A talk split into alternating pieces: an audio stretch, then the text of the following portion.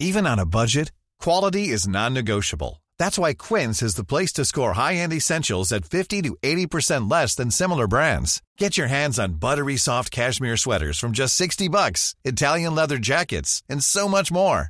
And the best part about Quince, they exclusively partner with factories committed to safe, ethical, and responsible manufacturing. Elevate your style without the elevated price tag with Quince. Go to quince.com slash upgrade for free shipping and 365-day returns. Oui, si, c'est moi qui avais... Bienvenue sur cette antenne. Je suis ravie de vous retrouver pour une nouvelle édition de 90 minutes info. Le débat, c'est juste après le flash avec Mickaël Dorian aujourd'hui.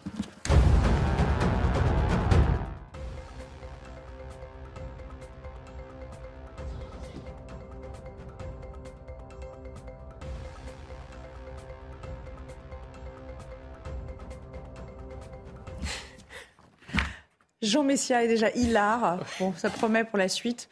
Désolé, on a eu un petit problème de son, vous l'aurez compris. Alors, on va entamer le débat un petit peu plus tôt que prévu, mais on a des sujets très, très sérieux, bien sûr, à, à vous soumettre, à, à commenter euh, ensemble. Merci en tout cas d'être euh, d'être là, d'être au, rendez-vous sur ce plateau, ainsi que Ludovine de la Rochère. Bienvenue à vous. Et on accueille également Charles Zitzenstuhl. Euh, Vous êtes député Renaissance du, euh, du Bas-Rhin. Bonjour. Euh, merci euh, d'avoir répondu à notre invitation. Alors, on va, on va parler politique, mais on va parler de la NUPS. La NUPS survivra-t-elle à, à deux affaires euh, embarrassantes du moment hein, euh, Déballage, embarras, donc position euh, parfois ambiguë. Vous l'aurez compris, l'affaire Quatennens est en train de prendre une toute nouvelle dimension puisqu'on a appris il y a quelques heures que le parquet de Lille finalement ouvrait une enquête euh, pour des violences euh, suspectées contre l'épouse euh, d'Adrien Quatennens. Et puis donc il y avait au même moment, concomitamment, cette conférence de presse de rentrée pour les députés LFI.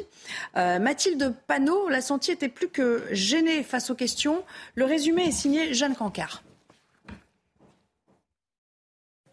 De l'embarras et un sentiment de malaise dans les rangs de la France insoumise au sujet de la première réaction de Jean-Luc Mélenchon à l'affaire Adrien Quatennens. Nous avons un, un communiqué de presse qui a été fait par la coordination euh, des espaces de la France insoumise, dans lequel nous nous retrouvons toutes et tous. C'est pas ma question, c'est sur le tweet de Jean-Luc Mélenchon. C'est ma réponse. Alors que le député du Nord a reconnu de violentes disputes et une gifle à l'encontre de sa femme, Jean-Luc Mélenchon a réagi tardivement avec un premier tweet très critiqué dans lequel il apporte son soutien à Adrien Quatennens. Trois heures plus tard, deuxième tweet où il évoque cette fois-ci une gifle inacceptable et mentionne la victime. Mais c'est déjà trop tard, le malaise est là. Est-ce que, pour une fois, vous l'avez trouvé déconnecté?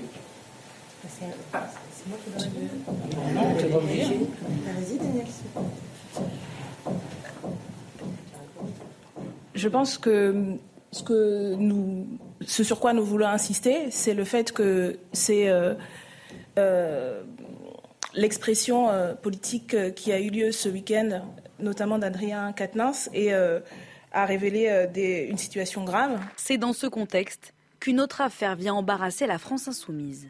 Sur un plateau de télé, l'écologiste Sandrine Rousseau, issue elle aussi de la NUPES, met directement en cause Julien Bayou pour des violences psychologiques envers son ex-compagne. J'entends Sandrine Rousseau hier, par exemple, euh, expliquer que la victime, euh, enfin qu'elle a reçu en tout cas l'ex-compagne de Julien Bayou, qu'elle explique que cette femme a fait une tentative de suicide, je ne sais pas si cette femme a envie que toute la France soit au courant qu'elle a fait une tentative de suicide.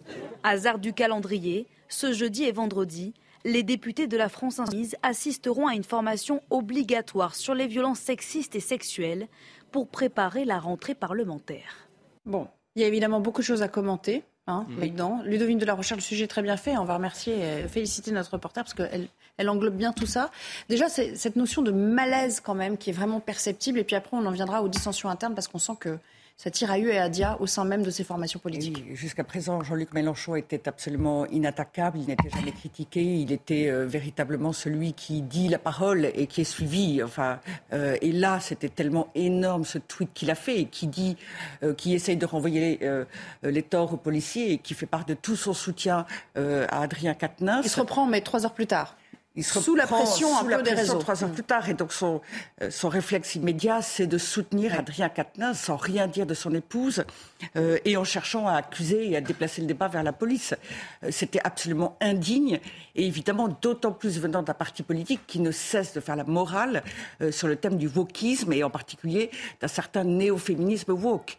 Euh, donc c'était particulièrement malvenu euh, de la part de Jean-Luc Mélenchon. Et euh, évidemment, ça suscite des déchirements internes majeurs. Ce sont des sujets fondamentaux pour eux. Alors, il y a une question euh, quand même, Jean Messia. La position d'Adrien Quatennens dans les circonstances actuelles est-elle tenable, sachant que maintenant il y a quand même une enquête du parquet, donc ça prend des proportions autres, sachant aussi, euh, euh, si on va un petit peu plus loin, euh, avec ces logiques partisanes hein, qui semblent présider à, beaucoup d'indignation à géométrie variable quand même, on voit que c'est quand même Olivier Faure le premier qui avait demandé sa mise en retrait. Du côté de LFI, c'était un peu silence radio. Donc on voit aussi que à l'intérieur, chacun essaie de dire bon, de défendre les siens, de défendre ses troupes. On se demande combien de temps, dans ces conditions, cette alliance peut tenir sans voler en éclats. Quoi. Moi, si vous voulez, j'ai deux positions dif- enfin, assez différentes. La première, c'est que euh, j'ai une position dans l'absolu qui consiste à dire que il ne faut pas euh, tirer sur l'ambulance et il faut attendre la fin des enquêtes avant, avant effectivement de d'accabler ou de condamner quelqu'un. Je ne suis pas de ceux qui disent que euh, euh, spontanément la parole des femmes doit être prise en. Non, mais attention, il, en le dit, il le dit lui-même dans le communiqué. voilà, mais globalement, hein, je, je- je parle globalement de ces, de, de ces, de ces accusations de violence sexiste ou sexuelle, il faut faire très attention. Il le dit lui-même. Maintenant, la position relative que j'ai, c'est que euh, enfin, pacta sunt servanda, respecte la règle que tu édictes. La règle qu'a édictée la France insoumise, les écolos et tous les gauchos progressistes, c'est de dire qu'à chaque fois qu'en face, il y a quelqu'un qui est soupçonné d'une accusation de violence sexiste, on lui tire dessus à boulet rouge et on le pousse à la démission. Donc écoutez, très bien, si eux, ils ont eux-mêmes instauré cette règle au sein de LFI et de ELV, il faut qu'ils commencent par se l'appliquer à eux-mêmes. Ouais. Parce que si vous voulez, comme dit le proverbe africain, quand on monte au cocotier, il faut avoir le postérieur propre. Donc on ne peut pas tirer sur les autres, sachant qu'on a la même chose chez soi sans Oui, mais Euh, Jean, ils avaient mis en place un système qui leur permettait de régler en interne, un système qui est presque hors la loi, hein, ce comité. Euh, Pas peut-être pas hors la loi, mais à côté de la loi. Qui est à la limite. Non, Ouais. mais en soi, il ne l'est pas. ça c'est les un arrangeait comité. bien, On peut- toujours bien. créer un comité théodule, mais un comité qui, finalement, dans les faits, prétendait enquêter lui-même, recevoir lui-même. euh, décider de qui était coupable ou pas lui-même et de sanctionner lui-même. juste si vous voulez, alors, la- je, vais juste pas terminer mon propos, j'en ai pour une seconde. Mm. La conférence de presse à laquelle on vient d'assister là de la part de la France Insoumise est tout à fait lunaire. hein. C'est-à-dire, On devrait leur donner, on devrait leur Mm. Oui. délivrer une médaille d'or d'aviron parce qu'ils rament comme Ils ne personne. savent pas quoi dire. On sent bien vraiment qu'ils ne savent pas quoi dire. Charles Zizenstuhl, euh, qu'est-ce que ça vous inspire cette, euh, cette histoire? Est-ce que, est que vous, vous êtes choqué du fait qu'ils qu'ils soient plongés dans un tel embarras sans dénoncer avec les, les mots qu'il faut en fait? Ouais, moi je suis choqué. Leur, euh, leur réaction, c'est vrai, de ce matin, je crois, est assez, est assez symptomatique parce que ils savent, euh, ils savent qu'ils sont coincés, ils savent qu'ils sont en train de, de défendre euh, des positions et des personnes qui sont euh, indéfendables, en l'occurrence Monsieur Katnins, parce que dans le cas de Monsieur Katnins, euh, ce sont des faits de violence familiale qu'il a lui-même euh, d'ailleurs reconnu. Et ce qui est euh, dérangeant dans, ces dans cette affaire, c'est deux choses. Bon, la première, et c'est ce dont on n'a pas assez parlé, c'est qu'il y a une victime. Enfin, il y a quand même eu des faits que M. Katnas a reconnus qui sont d'une violence euh, inouïe, parce que gifler, euh, gifler une femme, a fortiori euh, sa femme, son épouse, c'est quand même une, barrière, une barrière de comportement qui a été largement transgressée. Et par ailleurs, je crois qu'à travers Madame, Madame il y a, hélas, dans notre pays, des centaines de milliers de femmes qui, qui, qui se reconnaissent dans, dans ce cas-là et qui a été en réalité quasiment euh, balayé, nié par, euh, par Jean-Luc Mélenchon. Et la deuxième chose, c'est ce que dit euh, Jean Messia, c'est que euh, la NUPES et cette gauche qui, qui donne des leçons à, à la France entière sur le sujet notamment du, du féminisme, et ben, Ça commence là est pris à, son propre piège. Écoutez juste une séquence qu'on a retrouvée euh, d'Adrien Quatennens parlant précisément de ces questions il y a quelques semaines à l'Assemblée nationale. 78, qui depuis euh, début de l'année 2019 ont été tués soit par leur conjoint ou, et c'est aussi largement l'objet de notre discussion actuelle, leur ex-conjoint. La question que je me pose à cette heure et que la représentation nationale se pose également, c'est combien de ces cas aurions-nous pu éviter? Parmi ces 117, 118 femmes, une proportion significative d'entre elles avaient porté plainte, avaient déposé des mains courantes. Il y a donc parmi ces 118 féminicides un nombre significatif de cas qui étaient prévisibles et qui n'ont pas été prévenus. Jean Messia, effectivement, ça met encore plus mal à l'aise quand on regarde a posteriori cette séquence qui en réalité date d'octobre 2019. Oui, alors si vous voulez, le, problème, c'est que plus généralement, euh, bien sûr, c'est ce que je disais tout à l'heure, c'est-à-dire que quand on prononce des accusations et qu'on lance le haro sur les autres, il faut effectivement être soi-même assez exemplaire. Mais je dirais que le contexte, pour élargir un peu le débat, le contexte actuel va vers une judiciarisation de plus en plus importante de la vie de couple. Euh, parce que si vous voulez, dans quel couple finalement euh, on ne se dispute pas et lorsque on en arrive à des procédures de divorce euh, ou etc qui peuvent être très conflictuelles, il n'y a pas de violence de part et d'autre. Aujourd'hui, vous avez aussi des femmes qui peuvent être violentes. Dans le cadre d'un couple, vous avez une femme qui peut, violer, qui peut gifler son mari ou qui peut lui envoyer quelque chose en, travers de la figure. Et à ce moment-là, rarement l'homme va porter plainte contre sa femme, si vous voulez. Donc il faut aussi, alors je dis, c'est pas pour justifier ce qu'a fait Katnins. Mais ce que je, ce que je veux dire, c'est que globalement. C'est le lot de beaucoup de Français. C'est le lot de beaucoup de Français. Je pense que dans les cas conflictuels, les hommes peuvent aussi recevoir une décharge de violence, sauf que dans ce cas-là, finalement, euh, non seulement ils vont pas porter plainte, mais quand ils vont porter plainte, euh, il y a une forme de retenue ou, une forme de honte euh, à, le faire. Ça, c'est la première chose. La deuxième chose, c'est que quand on voit ce que devient finalement LFI et, élevé de manière générale sur les rapports hommes-femmes, ça devrait être des partis qui, doivent être réservés aux femmes ou aux LGBT, du coup. Parce que, si vous voulez, il ne fait plus bon être un mâle blanc euh, dans ces parties-là, puisque si vous euh, ouvrez, euh, si vous laissez passer une femme en premier ou si vous la laissez entrer en premier dans l'ascenseur, vous êtes presque à... Ok, mais je suis pas sûr que ce soit le débat du jour. ah, mais c'est c'est peut-être pas le débat du jour, mais c'est le, le débat de cette question-là de manière générale. Mais Ludovine de la Recherche sera pas d'accord avec vous, je pense. Oui, je ne suis pas, je suis pas à l'aise avec, avec ce que vous dites, Jean Messia. Euh, il faut pas, je pense qu'il ne faut pas tout mélanger et il faut faire très très attention aux propos euh, que l'on peut tenir sur cette affaire. Ce qui est vrai, c'est qu'on est confronté à un parti politique avec par exemple la, Sandrine Rousseau qui sur ce sujet euh, est devenue très médiatique. Et pour moi, la difficulté, c'est qu'elle confond euh, des cas malheureusement trop fréquents qui s'expliquent par plein de raisons très simplement humaines, de force physique. Les femmes, elles ont, euh, elles peuvent parfois en effet attaquer leur mari. Il y a une association des hommes battus d'ailleurs, mais c'est souvent des violences. Parle. Euh, et ça n'est pas normal. Ce sont plutôt des violences d'ordre psychologique. ce qui est compliqué, c'est que là, il y a une violence bien réelle et qui est inacceptable. Mais moi, ce que je crains, c'est cette interprétation qui consiste à croire et à dire que la société patriarcale, que les violences sont systémiques, que tous les hommes sont violents. Et là est le dérapage, et là est la dérive à partir de faits bien réels, mais qui, sont pas, euh, qui ne sont pas d'ordre euh, lié à une quelconque domination, euh, qui ne sont pas liés à un supposé patriarcat aujourd'hui dans la société française, en tout cas dans la société de culture française. Et puis je vous le disais, il y, a une autre affaire. Hein, Sandrine Rousseau qui a dit sur France 5 avoir reçu chez elle une femme, en l'occurrence l'ex-compagne de, de, Julien Bayou, le secrétaire national d'Europe Écologie Les Verts. Euh, avec euh, des comportements, selon elle, de nature à, je la cite, hein, à briser la santé morale des femmes. Ça a donné lieu aussi euh, à une sorte de passe d'armes avec, avec Clémentine Autain. je vous propose d'écouter ce qu'elle a dit, Sandrine Rousseau. J'ai reçu très longuement et je me suis entretenue vraiment très longuement. Je l'ai reçu chez moi, l'ex-compagne de Julien Bayou. Je pense qu'il y a des comportements qui, en effet, sont de nature à, à briser euh, la santé morale des femmes. Au moment où j'ai reçu cette euh, femme, elle était dans un état euh, vraiment très, très déprimé, voire enfin vraiment très mal, quoi, mmh. très très mal. D'ailleurs, elle a fait une tentative de suicide quelques semaines après, tellement elle allait, elle allait mal.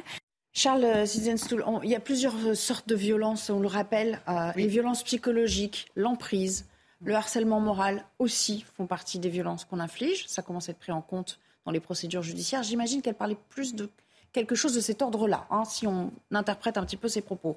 Mais plus globalement, est-ce qu'il y a une forme de légèreté aussi de sa part, dans le sens où elle dit ça aujourd'hui comme une sorte de grand déballage, mais sans avoir pour mm. autant, à l'époque, alerté a-t-elle porté plainte Voilà, c'est ça. Alerter les, les, services nécessaires. elle en avait l'obligation. C'est clair que là, euh, dans, dans, la séquence de Sandrine Rousseau avec euh, Julien Bayou, tout est dérangeant.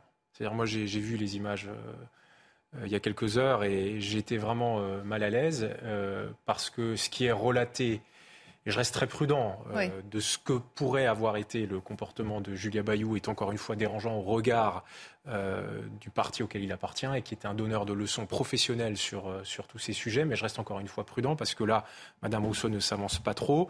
ce qui est dérangeant, c'est aussi la légèreté avec laquelle Madame Rousseau s'exprime comme ça sur une, dans une émission comme si une anecdote lui revenait en tête. Ce, qui, ce qui est dérangeant, c'est effectivement de déballer comme ça sur un plateau télévisé une partie de la vie intime euh, d'une femme qui, je pense, n'a pas demandé à être euh, désignée euh, ce soir-là. Tout est dérangeant.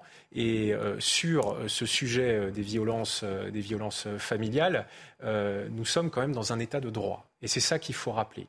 Et que le code pénal, que j'ai relu, moi, il y a quelques jours suite à l'affaire de M. Katnins, le code pénal est quand même assez bien écrit dans notre pays sur, euh, sur ces sujets-là. Euh, il y a des qualifications euh, extrêmement précises, il y a des jurisprudences qui existent. Donc, si des faits pénalement répréhensibles ont été faits, que les personnes qui le savent, et notamment si elles sont détentères d'une autorité, le fassent savoir auprès de la justice. Il y a effectivement cet article 40 auquel tous les acteurs publics ou les élus sont, sont soumis et que ensuite la justice fasse son travail. A priori, elle ne l'a pas fait. Manifestement. c'est une forme Mais je pense que, bien entendu, suite aux révélations, euh, M. Bayou, bien sûr, je pense, devra donner des explications, mais aussi Mme Rousseau, parce que c'est absolument consternant. Et si Mme Rousseau, si Madame Rousseau savait ces faits qu'elle estime graves, puisqu'elle les dévoile à la télévision euh, comme ça un soir de grande écoute, si elle le savait, mais qu'en même moment, elle a aidé Julien Bayou à devenir président de groupe, là, c'est un vrai sujet euh, politique. Ludovine de la Rochère, une petite réaction à cette affaire Bayou également. Oui, effectivement, Mme Rousseau dévoile des vie privée, dévoile des confidences, elle donne des noms, c'est absolument stupéfiant, des faits. Euh, elle, est de, elle se sent visiblement inattaquable et elle se positionne en juge, en juge arbitraire. Et j'allais dire, cela rejoint la démarche de ce comité pour les violences sexistes et sexuelles qui a été mis, mis en place au sein de, la NUPES, enfin de LFI, pardon. Je disais que c'était presque hors la loi, non pas dans le fait, encore une fois, de constituer un comité, mais de se croire elle-même ou de se croire eux-mêmes institués dans un rôle de justicier. Il y a un petit côté tribunal révolutionnaire et en fait, euh, ou, même pire, tribunal bolchevique, euh, je ne sais pas comment dire. Euh, et, d'ailleurs, dans le déroulé des faits, on voit bien que certains ont été, il y a eu 27 27 personnes euh, qui ont été nommés comme étant possiblement auteurs de faits euh, auprès de ce euh, CVSS, euh, et euh, certains ont été éloignés de LFI, d'autres très proches de Jean-Luc Mélenchon n'ont pas cette difficulté. Enfin, il y a quelque chose qu'on fait justice interne et qu'on lave son linge sale entre oui, Et ce sont des élus et pour un certain nombre, ils sont députés. Cette hypocrisie à laquelle on assiste aujourd'hui hein, de ces formations politiques, est-ce que ça va vraiment entacher leur travail et surtout euh, entamer leur légitimité à pouvoir s'exprimer sur un quelconque sujet désormais? Alors je pense que la problématique qui est euh, celle de ELV et notamment de Sandrine Rousseau est un peu différente de celle de LFI dans le sens où, Sandrine Rousseau a évidemment une stratégie en tête. Je veux dire, il ne faut pas être hypocrite. Sa stratégie, c'est de prendre la direction euh, de ELV qu'elle juge trop timorée, pas assez radicale. Donc elle avait déjà pourri, rappelez-vous, la campagne de Yannick Jadot. Aujourd'hui, elle s'en prend euh, à Julien Bayou, qui avait soutenu euh, Yannick, euh, Yannick Jadot en son temps. Donc il semblerait qu'en fait, euh, Madame Rousseau soit passée de l'écoféminisme à l'éco-dégagisme au sein de son mouvement. Voilà. Et, c'est très clair. Je veux dire, il faut aussi, si on, si on essaie de, prendre la signification de toutes, ces, de toutes ces réactions, de la manière dont elles s'attaquent aux uns ou aux autres, ça ne peut pas être neutre. Elle est certainement ambitieuse, ça c'est clair. Mais moi, je pense que c'est une fanatique qui est sans limite et qui se croit véritablement tout permis, y compris euh, d'aller piétiner des vies privées et des confidences qui lui ont été ah, faites. C'est saisissant. Mais parce que quand elle euh, veut prendre la direction du mouvement, euh, madame, la fin justifie les moyens. Et, là, alors, il se retrouve, la NUPES se trouve en parfaite contradiction et donc extrêmement divisée, puisque pour les unes, c'est insupportable, elles n'ont cessé de dénoncer. Pour les autres, c'est officiellement insupportable, mais en fait, ça, ne les gêne pas tellement qu'on fait le premier tweet de Jean-Luc Mélenchon. Et donc, évidemment, ça ne peut conduire entre eux qu'à des difficultés immenses. Charles Zizetsoul, en plus de n'avoir rien fait, elle, peut, elle prend le risque, là, elle court le risque dans les circonstances actuelles de se faire poursuivre pour, euh, pour diffamation, pour calomnie aussi. Enfin, je veux dire, il y a, y a, Non, mais c'est sûr que ce qu'a dit Mme Rousseau hier est, grave au sens. Euh, premier du terme, c'est-à-dire que c'est une petite bombe qu'elle a, qu'elle a lancée hier soir. Mais c'est pas la première. Et, et j'espère pour elle euh, qu'elle sait ce qu'elle faisait et que euh, effectivement euh, les faits qu'elle a pu reprocher, enfin je l'espère pour elle, hein, sont, sont, sont, bien avérés. Mais c'est vraiment c'est gravissime, c'est choquant. Et encore une fois, parce que quand même, la vraie question qui se pose derrière tout ça, là on discute de, de, partis, de personnalités politiques qui sont bon, en réalité pas très importantes pour ce qu'elles sont, parce que le grand sujet quand même derrière tout ça, c'est les violences dans notre société et les violences familiales en particulier. Et je ne sais pas si euh, la façon dont ces sujets sont abordés depuis quelques jours vont aider les victimes, les victimes de ces violences.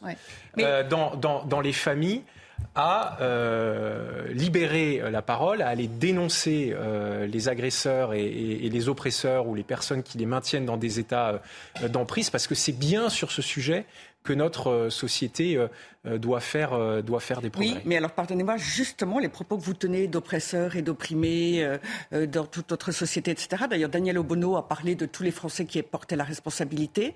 justement, moi je pense que ces théories woke, ces théories qui pensent que tout cela est systématique et que l'homme tient le pouvoir et qu'il domine toutes les ça. femmes. Moi, j'ai pas dit ça. Non, mais vous n'avez pas dit ça, mais il y a quelques mots qui rappellent fortement ce, en tout cas, il faut être précis, cette idéologie. Or, on le voit très bien avec la NUPES, enfin avec filles pardon, en particulier, cette analyse est tellement faussée, tellement à côté du réel qu'elle ne peut pas s'attaquer aux causes du problème, qui sont d'abord des questions d'éducation.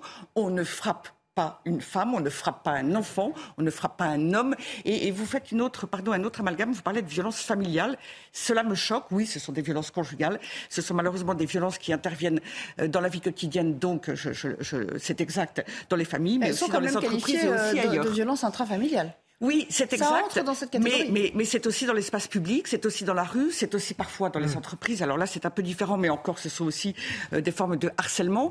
Et attention, euh, je, trouve que très souvent l'on jette euh, le bébé avec l'eau du bain. Il ne s'agit pas d'attaquer, par exemple, tous les hommes, les entreprises ah, ou la famille. Il, non, non, mais je, dis simplement attention. Il s'agit d'attaquer des comportements de personnalités qui n'ont pas appris à se On voit quand même que c'est un sujet euh, et à savoir sur lequel tenir leur pulsion, sur lequel on, a du mal à avoir des positions tranchées. on sent bien à chaque fois le le risque de dérapage à chaque fois qu'on s'attelle à ces questions. Parce que j'insiste aussi sur euh, les blessures qui parfois ne laissent pas de traces. Les violences psychologiques et qui ne sont pas assez prises en compte. Toute la problématique, si vous voulez, consiste à ne pas nier euh, la violence qui est faite aux femmes, tout en faisant très attention à la manière dont ces violences peuvent être instrumentalisées par certaines femmes mm. pour arriver à certaines fins. Euh, moi, quand j'entends dire que femme, la parole d'une femme doit, être prise pour argent comptant, sans aucune vérification, pour la, simple raison que c'est une femme, je trouve que ce propos est très sexiste.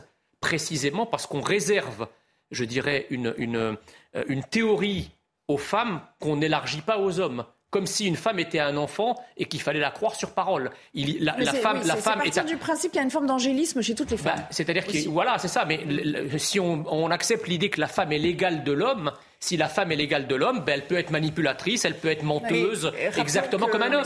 voilà. vous avez raison. Mais rappelons que pour Mme Rousseau, pour Sandrine Rousseau, l'homme euh, qui est acceptable, c'est l'homme déconstruit. Et encore, elle considère qu'il y a des hommes qui peuvent être finalement déconstruits et donc euh, acceptables. Parce que euh, la mais Mme Sandrine Rousseau devrait aller bosser, bosser chez Lego, si vous voulez. L'arrière-plan, c'est aussi déconstruit, que les hommes sont par essence moi, je sais pas ce que ça veut dire, l'homme déconstruit. Il y a une véritable essentialisation.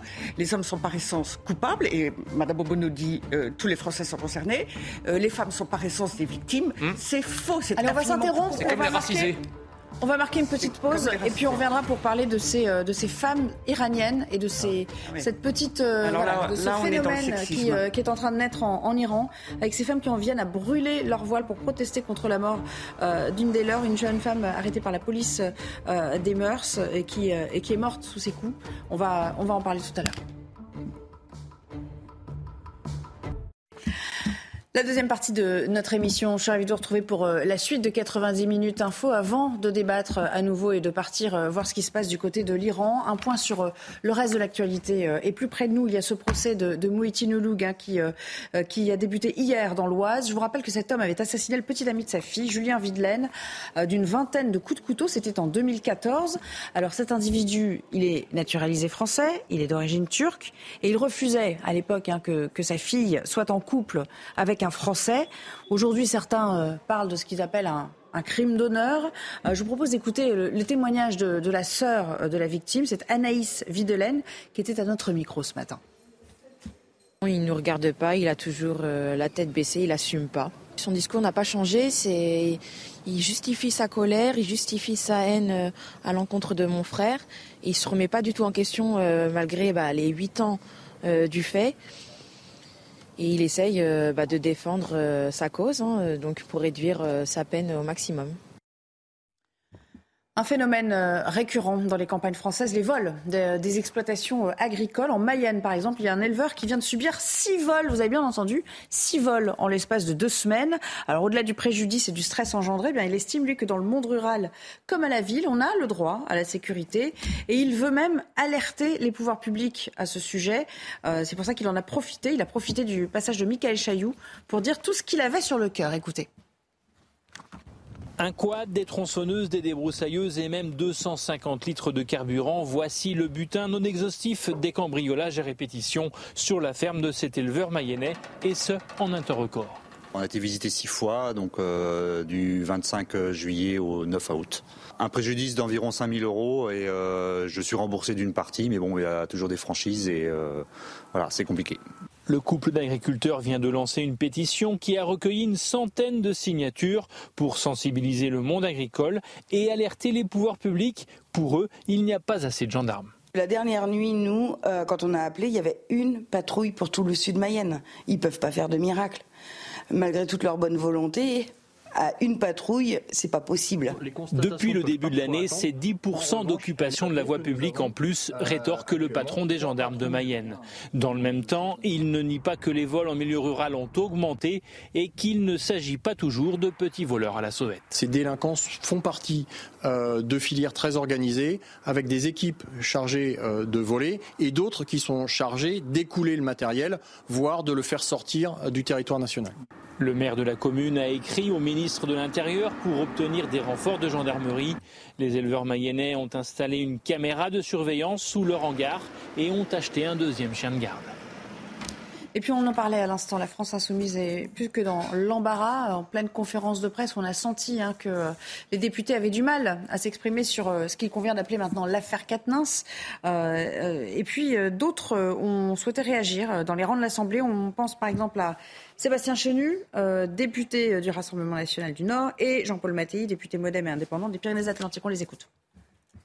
On voit que la France insoumise, qui toute l'année donne des leçons à tout le monde sur la façon dont il faut se comporter, à des jugements euh, moraux, eh bien là, on est assez loin de MeToo, on est assez loin euh, euh, des grands discours de protection des femmes, on est assez loin des propos, des admonestations de Mme Autain et autres lorsqu'il s'agit d'adversaires politiques. Je suis contre le fait qu'on commente, même à travers des tweets, une situation personnelle familiale. Je trouve que c'est désastreux dans tous les sens.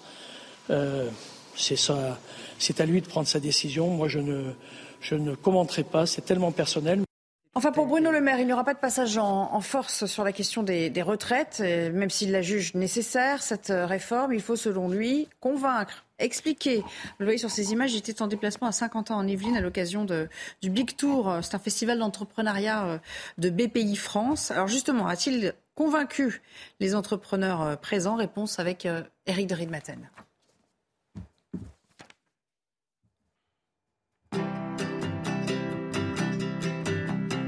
Votre programme avec Lesia, assureur d'intérêt général.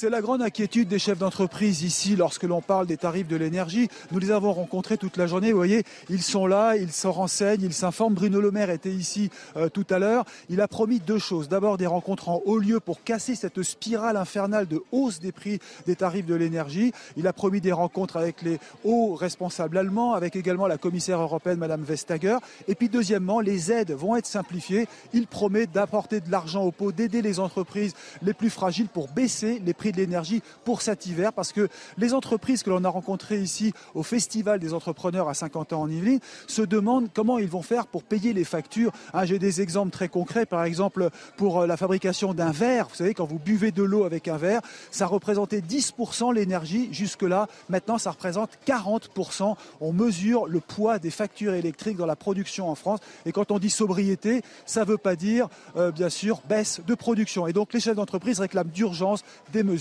au gouvernement. C'était votre programme avec Clésia, assureur d'intérêt général de notre débat, toujours avec euh, mes invités, on va partir en Iran avec euh, la tension qui ne redescend pas depuis la mort de euh, Massa Amini, cette jeune femme qui avait été arrêtée par la police des mœurs. Plusieurs manifestations ont eu lieu ces derniers jours à travers le pays. Des femmes qu'on voit, on va le voir sur ces images bientôt, qu'on voit brûler leur voile. c'est un symbole fort, évidemment, dans la, République islamique iranienne. depuis la révolution de 79, je vous le rappelle, la charia impose aux femmes de porter le voile ainsi que des vêtements amples. Regardez le résumé de cette affaire qui commence à prendre des proportions un peu inédites, hein, dirons-nous, euh, puisque vous allez voir qu'il y a beaucoup d'hommes qui manifestaient euh, à leur côté. Le tout signé Quentin Griebel. Elle est la victime de trop en Iran. Depuis vendredi dernier, une partie de la population est dans la rue pour rendre hommage à Masha Amini et protester contre la police des mœurs. La jeune femme de 22 ans est morte le 16 septembre Arrêtée par la police de Téhéran parce qu'elle portait mal son voile, elle aurait succombé à une crise cardiaque selon le gouvernement, une version mise en doute par beaucoup d'Iraniens qui croient en la thèse des violences policières. Ce comportement de la police des mœurs n'est pas normal. Cette unité cause des morts. Je ne crois pas que ça colle avec les valeurs de l'islam. Je suis contre cette police. Elle veut faire respecter les valeurs de notre religion par la force. Ce n'est pas possible. La mobilisation prend également de l'ampleur sur les réseaux sociaux. Sous le hashtag Macha Amini, beaucoup de femmes témoignent leur contestation. Certaines brûlent leur voile, d'autres ont décidé de se couper les cheveux. Pour faire la lumière sur ce drame, le président iranien Ebrahim Raisi a demandé l'ouverture d'une enquête. J'aimerais aussi qu'on voit la réaction officielle de la France. C'est important dans ce contexte où on ne sait jamais si un basculement est possible hein, dans un pays à la faveur de ce genre de, de manifestations. Euh, le Quai d'Orsay qui nous dit l'arrestation puis la mort de Massa Amini à Téhéran aux mains de la police euh, des mœurs iraniennes sont profondément choquantes. Et puis un deuxième... Euh, un deuxième carton, euh, la France qui condamne ces violences qui ont entraîné la mort et présente sincères condoléances à sa famille. Charles euh, je rappelle que vous êtes député Renaissance du Barin. Je me tourne vers vous.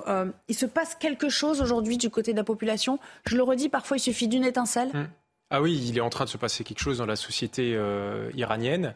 je pense qu'on est tous émerveillés par le courage euh, de, ces, euh, de ces femmes et aussi de ces hommes, d'ailleurs, euh, très présents dans les manifestations.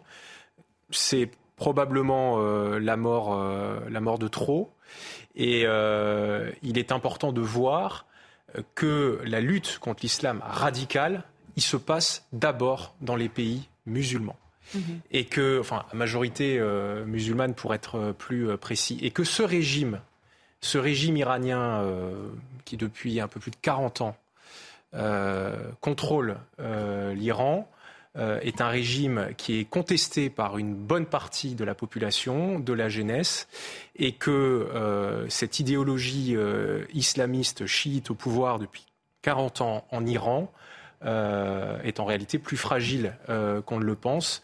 Et vraiment, euh, on espère que euh, ces manifestations iront au bout et que ce qui est en, train de se passer en Iran est quelque chose de très important pour le monde entier et dans la lutte que les démocraties doivent mener contre l'islam radical. On a vu il y a une dizaine, quinzaine d'années euh, des jeunes se soulever en Iran. Vous vous en souvenez, la révolution des, euh, des, avec les téléphones portables. Il y avait une tentative qui avait été finalement euh, éteinte. Pourquoi je vous pose la question à nouveau aujourd'hui? Parce que j'ai vu que des députés, des députés iraniens, qui sont sans doute quand même pas les plus hostiles, on va dire, au, au régime, se démarquent aujourd'hui de la police des mœurs, prennent leur distance et disent attention, ça va trop loin, il faut que ce régime desserre les taux réellement. Là, maintenant, c'est urgent bah, je sais, Vous savez, le régime iranien ne desserrera jamais les taux parce qu'ils ont en tête l'expérience de l'Union soviétique et de Gorbatchev. C'est-à-dire qu'à partir du moment où vous avez une dictature qui commence à desserrer les taux, elle libère en réalité une force de, liberté euh, et de progrès qui finit par l'emporter. Euh, moi, je m'étonne, si vous voulez, que les gauchos progressistes français, quand ils réagissent à ce qui se passe en Iran, qualifient de liberté et d'avancée et de progrès en Iran euh, l'exact contraire de ce qu'ils font métier de promouvoir en France. C'est-à-dire qu'en France, oui. ils vous disent que porter le voile, c'est la liberté, porter le voile, c'est le progrès, euh, porter le voile, finalement, euh, c'est une forme d'émancipation des femmes puisqu'elles le veulent, Mais alors, même, la soumission. alors même que, dans, que, que quand il s'agit de l'Iran, euh, ils tiennent le discours exactement opposé. Moi, j'aimerais bien que Sandrine Rousseau, que Clémentine Autain, que Caroline De Haas, tous ces féministes attitrés qui ne cessent de nous donner des leçons sur l'émancipation et la liberté des femmes réagissent à ce qui se passe en Iran. Vrai vous me direz, pas beaucoup entendu. Vous me direz, elles sont, elles, elles, sont, elles, sont en train de s'exciter sur le sexe des barbecues. Mais ça, c'est ça, c'est euh, une autre histoire. La deuxième chose, c'est que euh, aux côtés de cette histoire de, de, de, de, Macha qui a été tuée pour son, pour son voile, il y a eu, il y a deux semaines, deux lesbiennes iraniennes qui ont été condamnées à mort pour promotion du vice, promotion du christianisme et propagation du mal sur la terre. Je cite le motif de la condamnation. Mais et tout ça au nom de l'islam. Imagine-t-on dans un pays extrémiste bouddhiste ou dans un pays extrémiste chrétien, et je ne parle même pas d'Israël, où là, c'est effectivement, c'est beaucoup plus tolérant vis-à-vis -vis de ces sujets, de telles condamnations avoir lieu, jamais de la vie. Ce qui fait dire qu'effectivement, l'islam n'est pas une religion comme une autre, dans la mesure où elle génère un fanatisme qui est beaucoup plus mortifère que d'autres religions euh, euh, euh, qui peuvent exister au sein, de, au, sein de, la planète.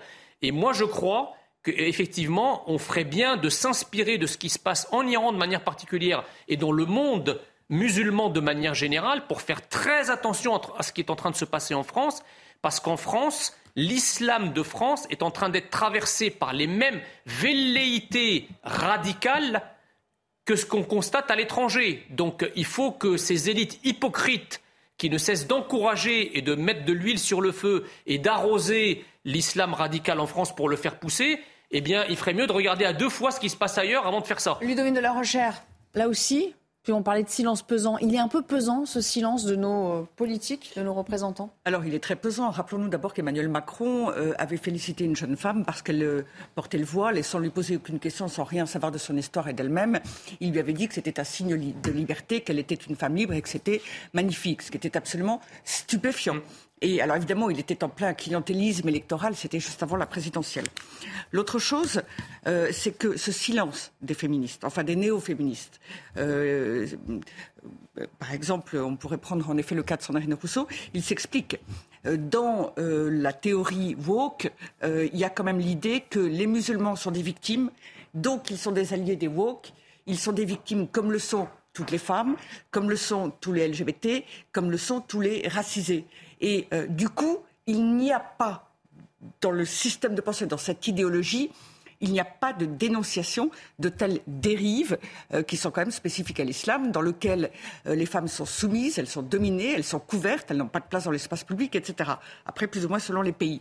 Et à tout le moins, puisque la France a communiqué, on aurait aimé que la France euh, appelle les jeunes femmes qui aujourd'hui portent le voile, par solidarité avec celles qui sont obligées de brûler leur voile, euh, par solidarité avec cette femme, Exactement. par solidarité avec ces femmes qui courageusement et à visage découvert se coupent les cheveux, eh bien euh, qu'on appelle à renoncer au voile. On va changer de sujet. J'aimerais qu'on qu parle de, de, ce policier qui a été euh, violemment euh, euh, blessé, grièvement blessé près de, Valenciennes, percuté par un véhicule qui transportait de la drogue, qui tentait de se soustraire à ce moment-là à un contrôle douanier. Nouvel incident, évidemment, dans ce qu'on appelle aujourd'hui les, les refus d'obtempérer. on va en parler avec vous, Sandra Buisson, puisque vous connaissez ce dossier, vous avez suivi l'affaire. De quoi euh, s'agit-il? Quel est le, profil de ce jeune homme? Et, comment va le policier aussi aujourd'hui? Alors ce policier, euh, il était euh, toujours hospitalisé en, fin de matinée. Il souffre de multiples fractures, mais effectivement, comme on l'a annoncé très vite, son pronostic vital n'est pas engagé. Vous l'avez dit hier soir, il est un petit peu, il est un petit peu avant 23h30 quand un véhicule est poursuivi par les douaniers. Ils ont voulu contrôler ce véhicule et l'individu ne s'est pas arrêté. Donc d'autres euh, équipages se mettent sur sa trace. Un équipage du groupe de sécurité et de proximité euh, se met en place sur le rond-point euh, d'Anzin pour faire barrage au véhicule en disposant à terre un, dispositif qui permet de crever les pneus, ce qu'on appelle le système DIVA. Et sauf que le suspect prend le rond-point à l'envers, percute un policier de ce GSP avant de perdre le contrôle de son véhicule un peu plus loin, de foncer dans un poteau. Et là, l'individu prend la fuite à pied. Bon, il est rapidement interpellé. il déclare être né en 93 au Maroc, être sans domicile fixe. On trouve dans sa voiture un point américain, un couteau euh, à cran d'arrêt. Il avait avec lui deux permis de conduire, un français, un belge, et une carte d'identité euh, belge dont on ne sait pas si c'est une vraie carte ou une fausse carte, parce que nous avons joint euh, son avocate qui dit qu'elle n'a pas connaissance qu'il ait la nationalité belge. Cet homme, il est déjà connu de la police pour des affaires liées aux stupéfiants, notamment une condamnation en 2016 à ce sujet. Et euh, dans la voiture, les policiers, selon nos informations, ont saisi plus de 10 kilos euh, de drogue. C'était réparti en 14 paquets côté euh, passager du, véhicule. Cet homme, c'est un donc il est, il est marié, euh, il est marié à une française, il a trois enfants et il a d'autres condamnations à, à, son, à son actif, notamment des violences avec armes en 2019 et déjà un refus d'obtempérer en 2019. On est sur du lourd, si je peux me permettre, Jean Messia. Bah, on est sur du lourd, mais j'ai une question à, poser aux représentants de la majorité euh, ici présents. Est-ce que l'immigration est une chance pour la France? Elle peut être une chance. Avec ce genre de cas? Ah bah non, je certainement pas. Il est de nationalité française ou pas? Alors, il est, il est né au Maroc. L'identité qu'il donne, euh, c'est celle d'un individu né en 93 au Maroc. Il s'avère qu'on a joint son avocate qui le suit hum. euh, depuis différents dossiers. il dit belge. Il, il, dit pas belge. Il a une carte d'identité belge dans ses affaires. Et donc, il n'est pas français? Alors pour l'instant, on n'a pas. en tout cas, s'il n'est pas français, moi j'espère qu'à l'issue de sa s'il n'est pas français, j'espère qu'à l'issue de sa condamnation, qui j'espère euh, arrivera rapidement, il sera expulsé. Non, mais monsieur le député, mais, mais, monsieur le député, vous savez très bien que des cas comme ça, il y en a des dizaines, peut-être des centaines de milliers en France. Des cas de gens qui, sont, qui sont soit français d'origine immigrée, soit des étrangers immigrés. Donc, mm. vous savez très bien que certaines immigrations, surtout quand elles arrivent massivement, ce qui est le cas, nous pourrissent la vie en France, aggravent l'insécurité, aggravent la délinquance, aggravent la criminalité, à telle enseigne que Gérald Darmanin, qui est euh, jusqu'à présent a maintenu le logiciel progressiste intact, a été obligé de reconnaître le lien qu'il pouvait y avoir entre certaines immigrations et la délinquance et la criminalité. donc la, question que se posent tous les Français, c'est que diable allez-vous faire pour mettre fin à cette, à cette situation parce qu'on a que C'est un débat, c'est un débat très important et qu'il euh, faut avoir, que les Français attendent. On va d'ailleurs l'avoir hein, euh, cet automne euh, au, Parlement dans les deux chambres. Il y aura une loi sur l'immigration en début d'année prochaine qui a été qui a été annoncée par le par le président de la République. La délinquance, comme l'a bien dit euh, le ministre de l'Intérieur euh, cet été, il a été très courageux, je trouve, de mettre euh, ces, faits, ces faits sur la table. On observe effectivement que dans la délinquance, il y a une surreprésentation des personnes étrangères. Euh, c'est un fait. Euh, ça fait peut-être euh, du mal à l'entendre pour certaines. Pour certaines il lui a fallu 40 ans pour en arriver là. Pour hein. certains, pour certains bien pensants. et nous avons, nous avons. parlez du projet de loi. Qu'est-ce qui sera dit et qu'est-ce qui sera fait en matière de C'est là que le bas blesse aujourd'hui. C'est les reconduites Non, mais le, projet de loi, bon, ce sera un projet de loi sur l'immigration. Il y aura plusieurs sujets qui seront qui seront abordés. J'imagine qu'on parlera. J'imagine qu'on parlera d'immigration économique, mais là, on c'est pas trop le sujet de, de notre discussion. On parlera de l'asile qui est détourné à des fins un des faits qui ne sont pas souhaitables et où il faut encore euh, durcir euh, euh, les, lois de l'asile. Et moi, j'attends, et d'ailleurs, le président de la République en avait parlé dans sa campagne, ça a été très peu relevé. Moi, j'attends également que nous durcissions le sujet de, la, de la délinquance d'origine étrangère. Le président de la République avait dit pendant sa campagne que l'objectif doit bien être que les, les, délinquants étrangers qui n'ont pas la nationalité française n'ont pas à rester sur notre sol. Il faudra donner des moyens supplémentaires à nos services pour que euh, les obligations de quitter le territoire français, cette voie d'amélioration, soient réellement euh, exécutées. Et euh, sur, le sujet, sur le sujet de la double peine, je crois que là aussi nous avons brisé un tabou. Effectivement, moi, ça ne me choque pas comme représentant de la nation de se dire qu'un étranger qui n'a pas la nationalité française, qui a été condamné pénalement pour des délits ou des crimes graves, à l'issue de sa peine, soit envoyé dans son pays d'origine vous savez pertinemment que les OQTF n'ont jamais été aussi peu euh, mises en œuvre, les obligations de quitter le territoire n'ont jamais été euh, aussi peu mises en œuvre que sous le mandat d'Emmanuel Macron. Ah non, c'est pas vrai. Euh, ah non, on est à 25. deux fois moins sous François Hollande. Ah, l'immigration. à 25.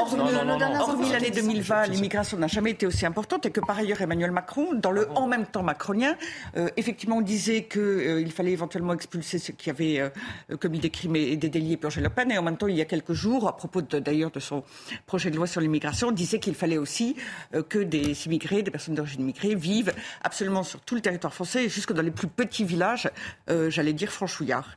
Et euh, histoire de bien changer l'ambiance et de bien répondre les problèmes partout.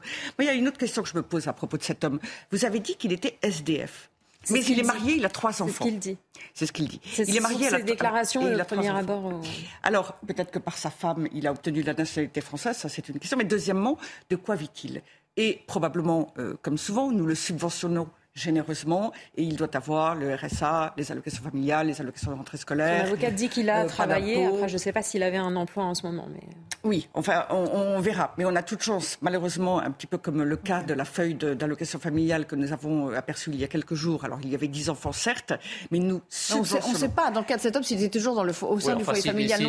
S'il travaille, il n'était pas l'énergie atomique. Hein, le tableau, vous avez raison. Il, travaillait probablement un petit boulot et donc il perçoit des aides quand même. D'après d'après le tableau actuel, il est SDF et il est marié, il n'est pas divorcé. Mais on, est d'accord, tout reste. Ça ne veut rien dire. Enfin, si on fait Absolument pas. Ah ben, s'il est marié, théoriquement, il est toujours avec. Euh, cette femme. Mais en tout cas, euh, le tableau malheureusement très classique, euh, il, faut le, il faut le compléter, c'est parfois de délits, voire de crimes extrêmement graves, et par ailleurs pour des personnes que nous subventionnons, que nous entretenons, et que tous les Français de justement, puisqu'on parle des délits, aujourd'hui, c'est insupportable. Les peines encourues, c'est quoi? Dans, le, dans le code actuel alors là, de toute façon, on n'est plus sur du refus d'obtempérer. C'est une tentative d'homicide sur personne dépositaire de l'autorité publique. Donc en fait, on sort du cadre du refus euh, d'obtempérer. Et d'ailleurs, il, sait à, quoi s'attendre pour un refus d'obtempérer, puisqu'il a été condamné. Euh, c'était en 2019, donc pour un refus d'obtempérer qui n'avait pas donné lieu ensuite à des euh, violences. Il avait été condamné à 10 mois de prison, dont 4 avec sursis. Alors, juste un, dernier mot aussi, un dernier commentaire quand même qui me vient. Vous direz ce que vous voudrez, euh, Jean Messia. On parle beaucoup des policiers, on parle beaucoup des pompiers. On oublie un peu que les douaniers aussi sont soumis à ce genre de faits, hein, de délits. Alors qu'ils prennent des risques aussi, puisqu'ils sont souvent, évidemment, de par la nature de leur métier, postés aux frontières, qu'il y a souvent des passages euh, de trafiquants de drogue et que donc ils sont particulièrement exposés. Non, mais on peut, on peut généraliser, si vous voulez, à tous ceux qui portent l'uniforme et qui ont une capacité coercitive que ce soit des gendarmes, des policiers, des douaniers, ils sont tous euh, logés à la même enseigne euh, euh, face aux brigands. Et je dirais que le gouvernement ne nous a pas vraiment rassurés sur cette question, parce que j'entends votre discours sur ce qui a été fait. Enfin, excusez-moi, Emmanuel Macron, il est président de la République depuis 2017. Donc quand vous nous dites que dans sa dernière campagne, il a des promesses en matière migratoire, que ne les a-t-il exécutées et promises lors de son dernier quinquennat. Ça, c'est la première chose. La deuxième chose, c'est que euh, le président de la République est allé en Algérie récemment. Il a quand même promis davantage de visas euh, aux, Algériens. Donc moi, je veux bien, si vous voulez, qu'on tienne un discours très ferme pour les Français, pour les rassurer. Mais dans les faits, on voit bien que le laxisme migratoire du macronisme se poursuit de plus belle. Voilà, avec tous les risques que ça engendre pour les Français. Mais c'est-à-dire que déjà, on pourrait appliquer la loi. Elle ne l'est pas, véritablement. Et deuxièmement, euh, la loi, le millefeuille des lois successives sur ce sujet-là aboutissent à une inefficacité complète. En fait, la justice, elle est pour partie paralysée, il faut être clair. Et puis les associations pro-immigrationnistes euh, euh, permettent à toutes ces procédures de durer indéfiniment. Il faut faire un audit et il faut tout mettre à plat.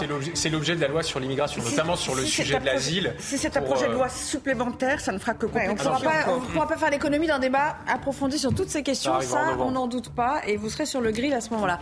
Voilà, on va s'interrompre pour la deuxième partie de l'émission et puis on reviendra pour, pour parler de ce procès du père qui tue le petit ami de sa fille, qui s'acharne sur lui, hein, à vrai dire, puisqu'il a reçu, je crois, 19 coups de couteau.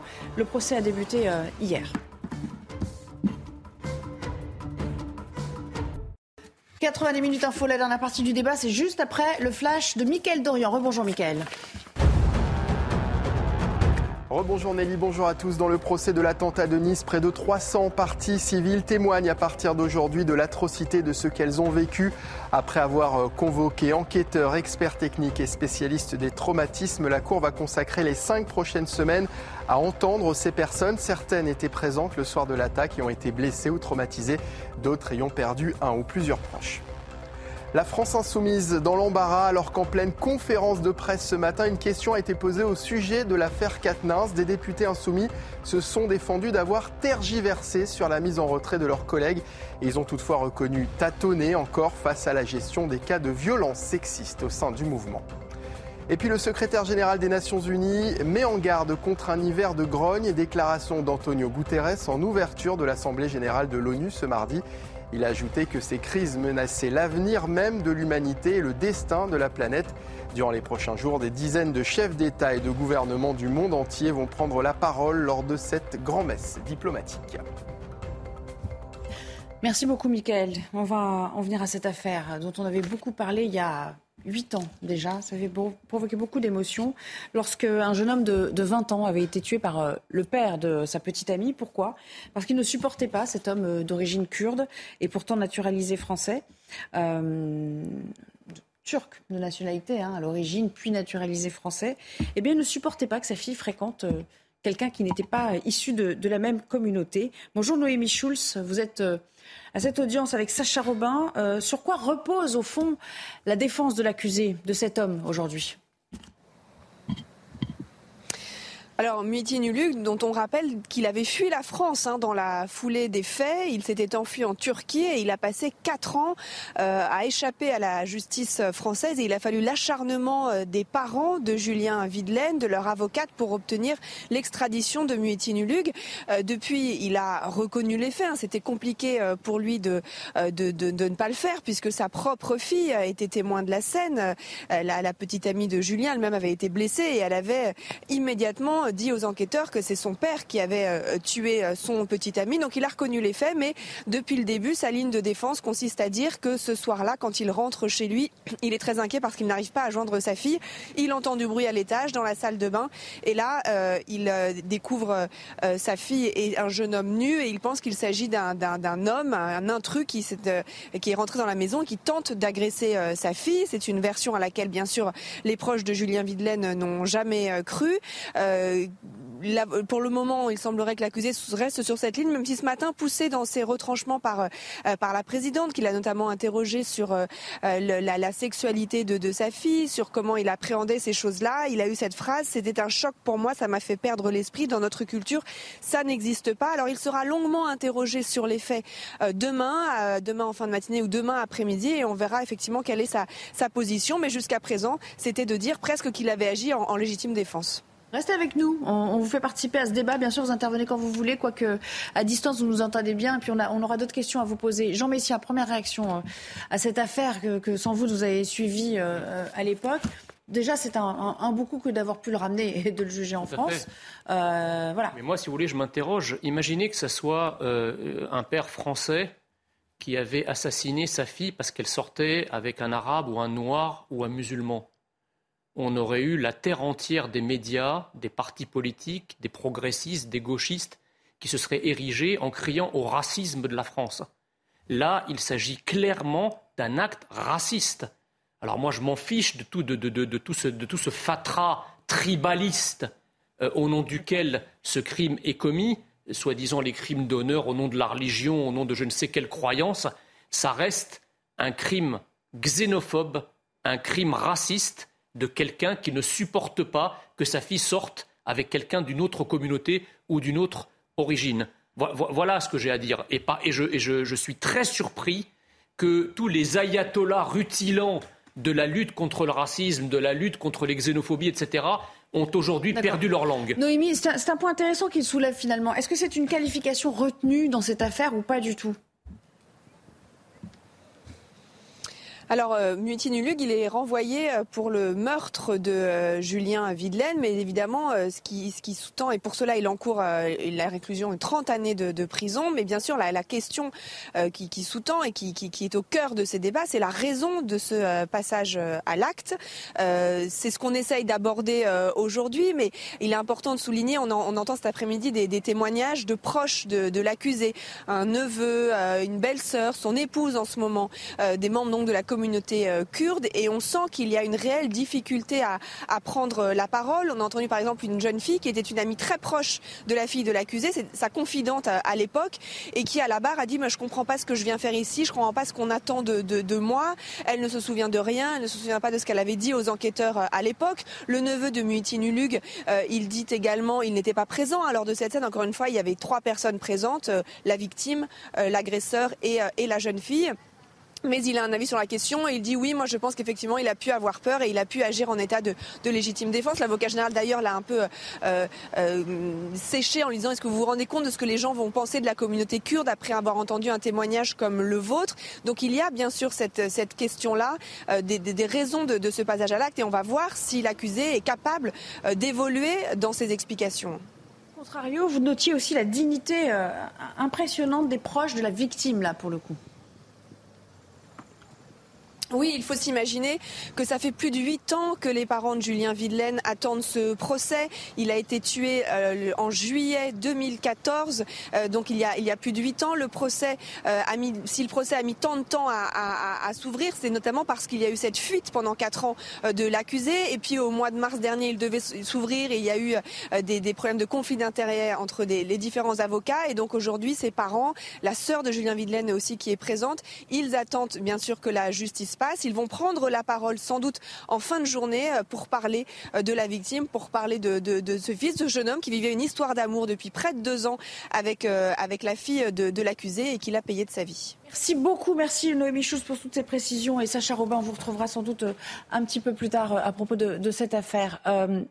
Un mot, un commentaire sur euh, peut-être sur ce qu'il disait à, à, propos de oui, effectivement, il est l'appréciation qu'on peut avoir ce genre de crime. Il est très étonnant tout de même que n'ait pas été retenu avec des circonstances aggravantes. On sait que la loi, avec insistance, euh, considère comme circonstance aggravante, et cela compte considérablement dans l'enquête, dans le procès et euh, dans le jugement final, euh, quand euh, est à l'origine de la violence et qui plus est de l'homicide, de l'homicide, pardon, euh, un acte commis pour des raisons liées à l'origine, euh, la religion, l'orientation sexuelle éventuellement ou autre. Et donc là, a priori, et cela semble être confirmé par le fait qu'il avait une relation depuis deux ans avec cette jeune fille. Charles Sizenstoul pour le, le, le, dernier mot sur cette mmh. affaire qui évidemment nous a tous un peu ah bah c'est un crime euh, abominable. C'est euh, l'importation euh, sur notre sol de pratiques euh, barbares étrangères, là en l'occurrence euh, de montagnes de montagne du Moyen-Orient, si j'en comprends bien l'origine de, de, de, ce monsieur.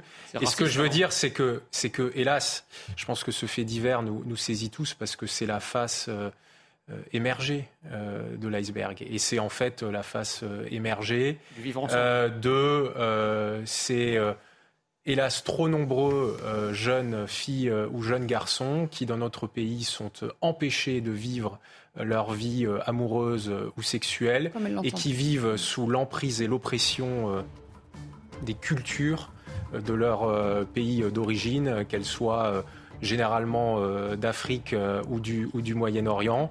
Et j'espère que la justice sera intraitable avec euh, cet assassin. Merci à tous les trois d'avoir participé à ce débat. C'est déjà la fin de l'émission. On se retrouve demain pour une nouvelle édition de 90 minutes info. On l'espère avec des sujets un tout petit peu plus positifs parce que c'est quand même une drôle de manière de, de commencer la semaine et on s'en excuse aussi. Voilà. Bonne soirée Merci. sur notre antenne. L'actualité fait loi.